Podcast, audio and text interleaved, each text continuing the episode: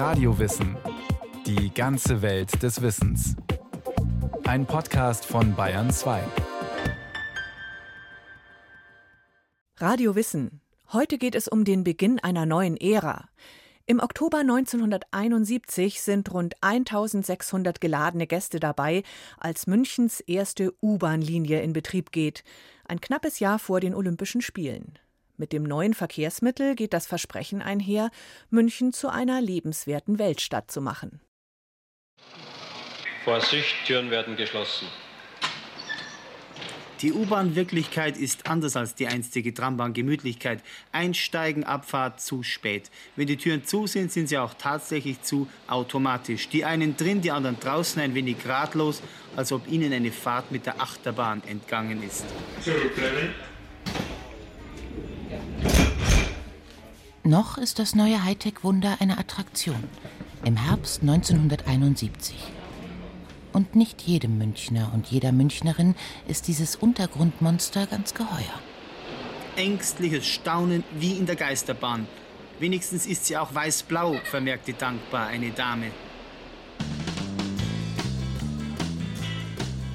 Woran in München aber kaum jemand zweifelt, die U-Bahn ist ein Meilenstein für die Stadt. Jetzt, was soll ich von der U-Bahn halten? Wenn eine, eine Großstadt wie München eine Großstadt werden wollen, hat es eine U-Bahn. Ne? Wie wir es in Berlin und sonst auch schon erlebt haben. Aber es ist doch schön, ne? das ist doch wirklich schön. Zeitzeuge Richard Roth erinnert sich an die Stimmung damals. U-Bahn, Olympiade, das war alles Aufbruch.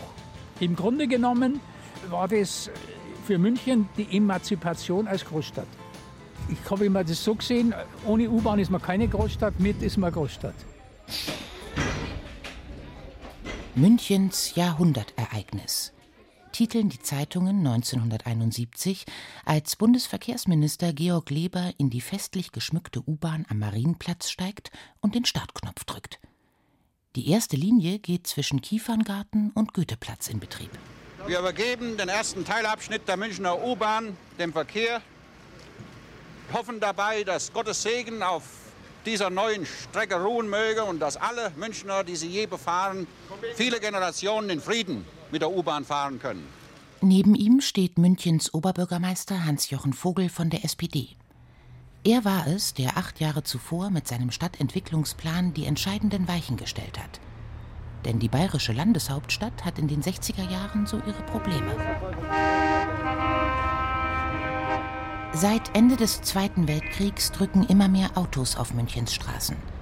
Als Symbol des wirtschaftlichen Aufschwungs ist das Automobil den Münchnerinnen und Münchnern heilig.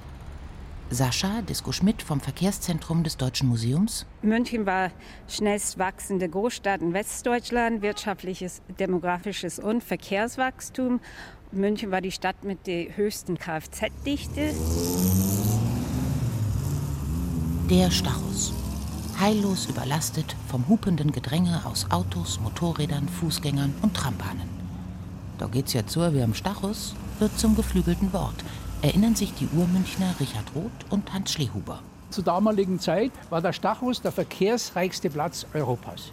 Stau und, und die Straßenbahnen, das war ein, ein totales Chaos. Und an jeder Ecke standen mindestens drei Verkehrspolizisten, die sich abgelöst haben um nicht ständig sich zu vergiften. Überall sind die Autos gefahren, einschließlich Kaufinger Neuhauserstraße. Und die, die einkaufenden Leute, die konnten dann nicht mehr rumflanieren, sondern die haben sich dann an den Bürgersteigen so aneinander vorbeigequetscht. Und es war dann einfach zu viel, das war zu eng.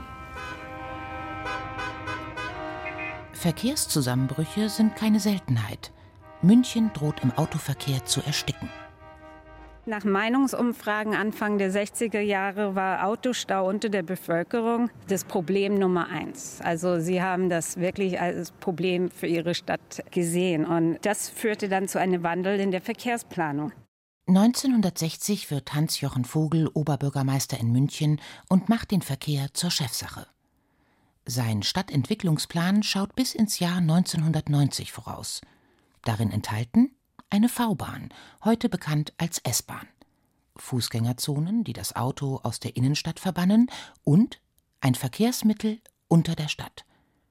Die Idee ist nicht neu. Bereits Anfang des 20. Jahrhunderts hatte es in München erste Konzepte für eine unterirdische Bahn gegeben. Die wurden jedoch schnell wieder verworfen. 1933 kommt Adolf Hitler an die Macht. Er will München zur Hauptstadt der Bewegung ausbauen. Der war bekannterweise ein großer Befürworter des Autos, aber er war auch ein großer Gegner der oberirdischen Straßenbahn. Das heißt, man wollte die Straßenbahnen unter die Erde verbannen. In München soll eine unterirdische Stadtbahn entstehen. Im Mai 1938 versammelt sich die NS-Prominenz in der Lindwurmstraße. Hitler tritt ans Mikrofon und spricht von der Erhaltung des alten Stadtkerns. Sie kann nur dann stattfinden, wenn eine Verkehrsregelung gefunden wird, die wenigstens einen Teil des Massenverkehrs von der Straße wegbringt. Es gibt dafür nur einen einzigen Weg und es ist der Weg unter die Erde.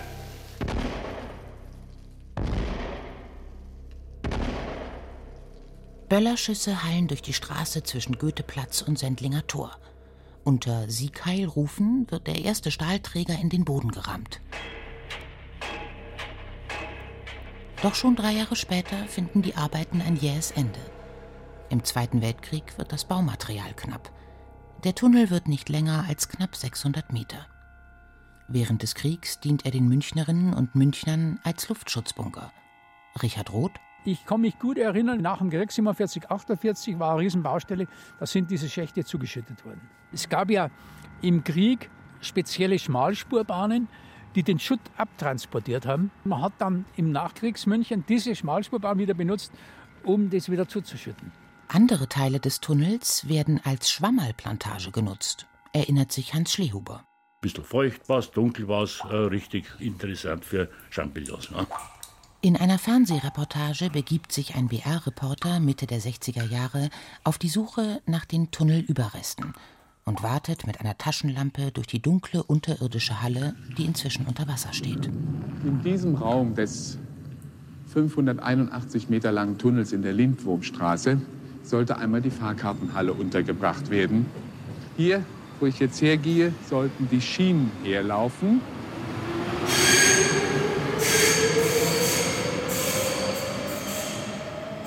Als SPD-Oberbürgermeister Hans-Jochen Vogel 1964 das U-Bahn-Amt gründet, das kurz darauf zum städtischen Referat befördert wird, besinnt man sich auf den alten Nazi-Tunnel zurück.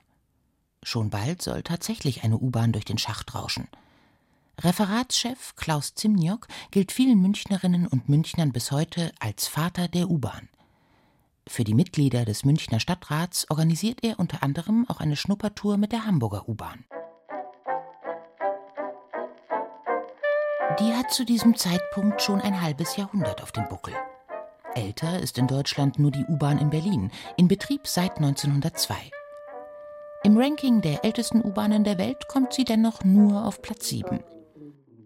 Die Mutter aller unterirdischen Züge startet noch mal knapp 40 Jahre früher, die Metropolitan Railway in London. Ab 1863 ziehen Dampfloks die Passagierwagen qualmend durch den Londoner Untergrund. Die erste U-Bahn der Welt. In den Jahren bis 1900 folgen Chicago, Budapest, Glasgow, Boston und Paris. In den 1960er Jahren will nun also auch München in diese Riege aufsteigen – die Verkehrsplaner holen sich Inspirationen in der ganzen Welt. Sie hatten den Anspruch, das modernste U-Bahn-System der Welt zu bauen. München wollte eine Weltstadt werden. Und U-Bahn gehörte dann auch zu diesem Konzept Weltstadt. 1965 dann der Spatenstich. Als bald darauf bekannt wird, dass die Olympischen Spiele 72 nach München kommen, gibt das dem Bau der U-Bahn nochmal einen neuen Schub. Die Stadt verwandelt sich in eine einzige Baustelle. Bagger und Kräne, wohin man schaut. Die Münchnerinnen und Münchner wie Richard Roth ertragen es dennoch mit Geduld. Ich war 1968 an der Münchner Freiheit. Das war eine riesige Baugrube, unübersehbar. Und da hat man direkt in den Untergrund gesehen. Siegfried Bernecker ist damals Straßenbahnfahrer in München und muss mit seiner Tram über die tiefen Baugruben hinwegfahren. Das war ein bisschen ein komisches Gefühl. wenn die Straßenbahn nur am Gleis auf diesen Stelzen da rausgefahren ist. Aber es hat alles gehalten. Zwischen den Stationen frisst sich der eiserne Maulwurf, ein gigantisches Fräsrad, durch den Münchner Untergrund in bis zu 30 Metern Tiefe und nur wenige Meter an Münchens ältester Pfarrkirche vorbei, dem alten Peter. Weil dessen Fundament nicht gerade als stabil gilt, werden vorsorglich Tonnen an flüssigem Zement unter den Turm gepresst. Drei Tage quält sich das Fräsrad an der Kirche vorbei. Dann das große Aufatmen. Der alte Peter bleibt heil. Und als er vermessen wird, trauen die Planer ihren Augen kaum. Der Turm, der vor den Arbeiten noch einige Zentimeter schief stand, steht plötzlich kerzengerade. So zumindest erzählt es später U-Bahn-Referatschef Klaus Zimniok. Auch das neugotische Rathaus wird unterhöhlt. Oberbürgermeister Vogel verkündet aber stolz: Mein Stuhl hat nicht gewackelt.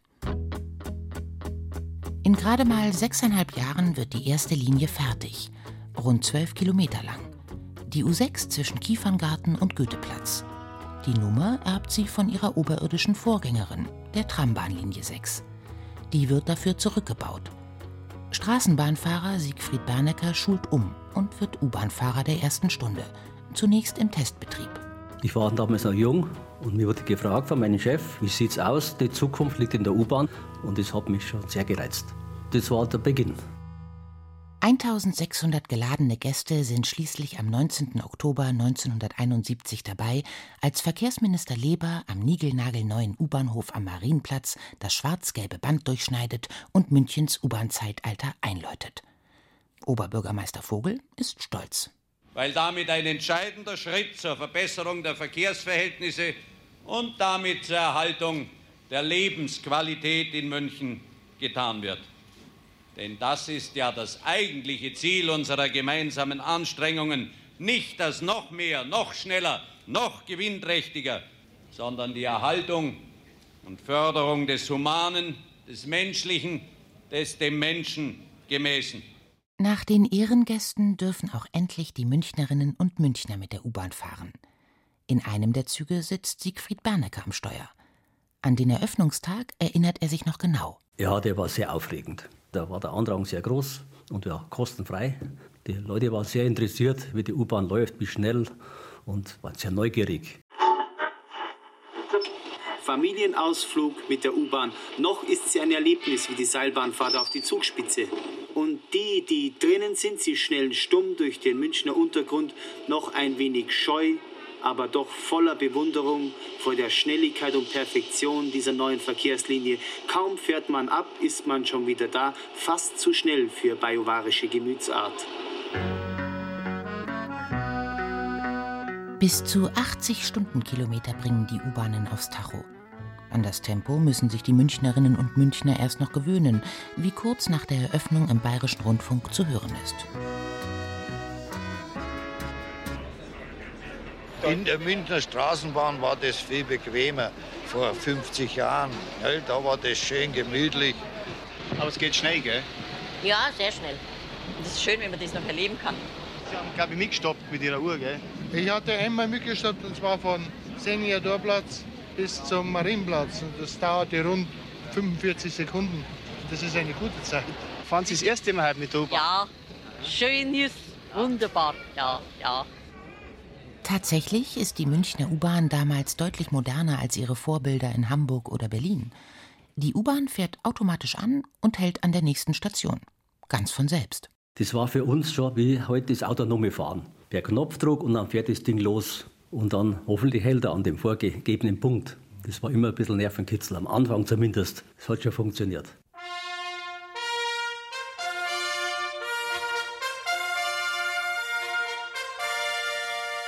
Nur ein Jahr später, 1972, pünktlich zu den Olympischen Spielen, wird nicht nur die neue S-Bahn, sondern auch die U3 zum Olympiazentrum fertig. Zwei Wochen lang schaut die Welt auf die bayerische Landeshauptstadt. Sieben Millionen Besucherinnen und Besucher kommen zum Sportevent. Mehr als jeder zweite fährt mit der U-Bahn. Da war eigentlich voller Betrieb, volle Züge mit zweieinhalb Minuten Abstand.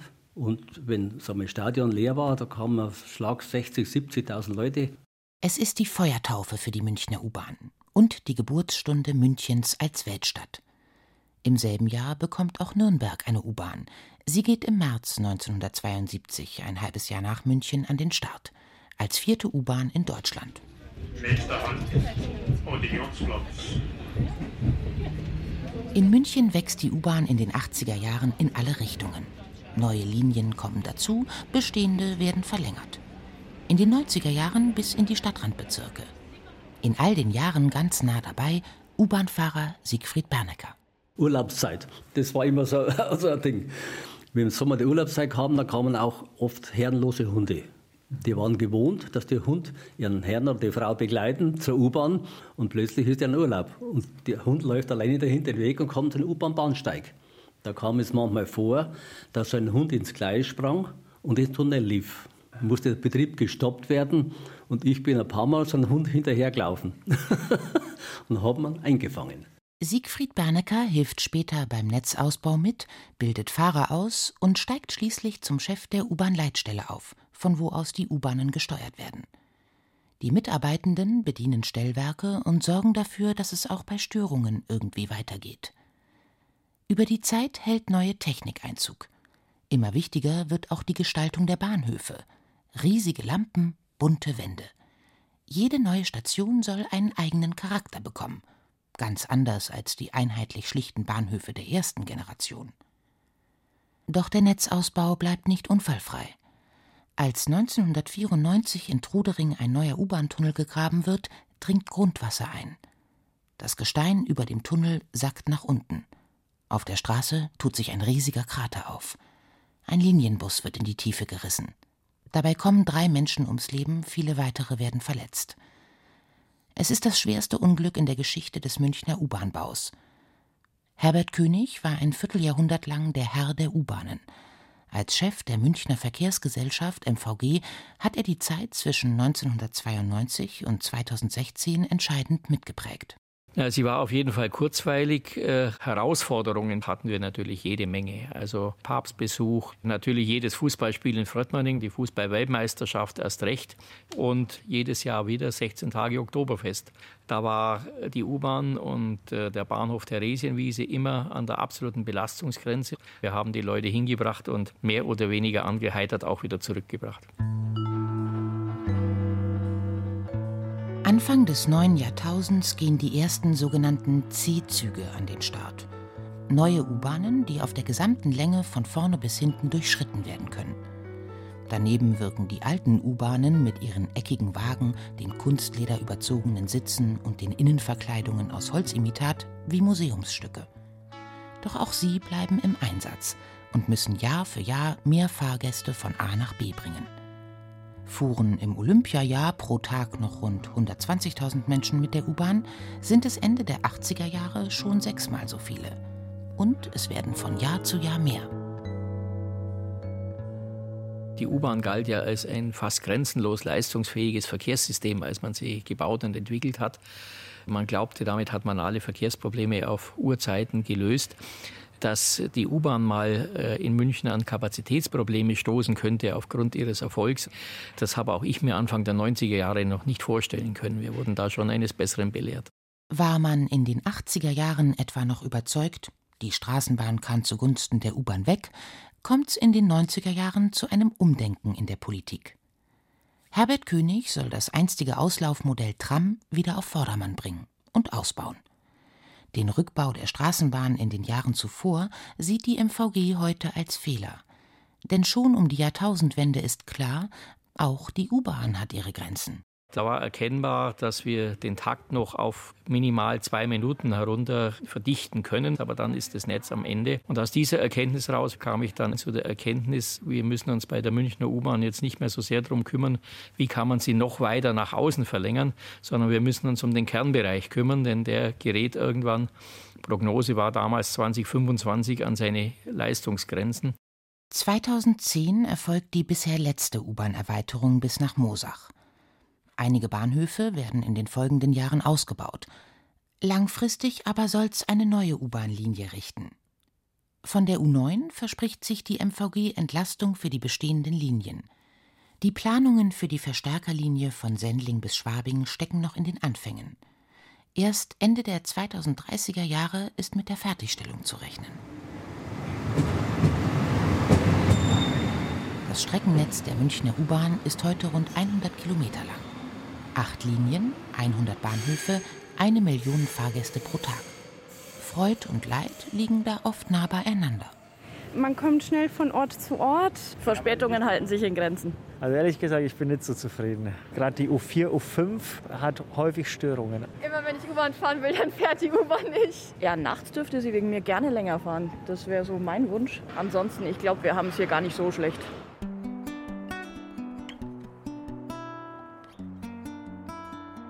Trotz aller Veränderungen und Herausforderungen der Zeit die weiß-blauen Doppeltriebwagen des allerersten U-Bahn-Typs, in denen Siegfried Bernecker schon in den 70er Jahren Hunderttausende Fahrgäste an ihr Ziel brachte, donnern noch immer durch den Münchner Untergrund. Seit mehr als 50 Jahren. Für ängstliches Staunen sorgen sie allerdings kaum noch. wenn man dran denkt an die Zeit vor 70er Jahren, 80er Jahren, was da für Menschenströme unterwegs waren und was heute passiert, das ist schön an. Also ohne U-Bahn kann ich mir München nicht mehr vorstellen. Zurück bleibt bitte.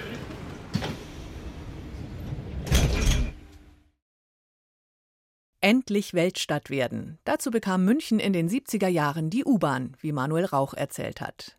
Noch bevor U-Bahnen den großstädtischen Verkehr absaugen konnten, waren Straßenbahnen ein beliebtes öffentliches Transportmittel. Wenn Sie mehr darüber erfahren wollen, empfehlen wir die Folge Straßenbahn, Tramway oder BIM ratternd durch die Stadt. Und für noch mehr Geschichte allgemein gibt's den Radio Wissen Podcast Alles Geschichte. Alle Links dazu in den Show Notes.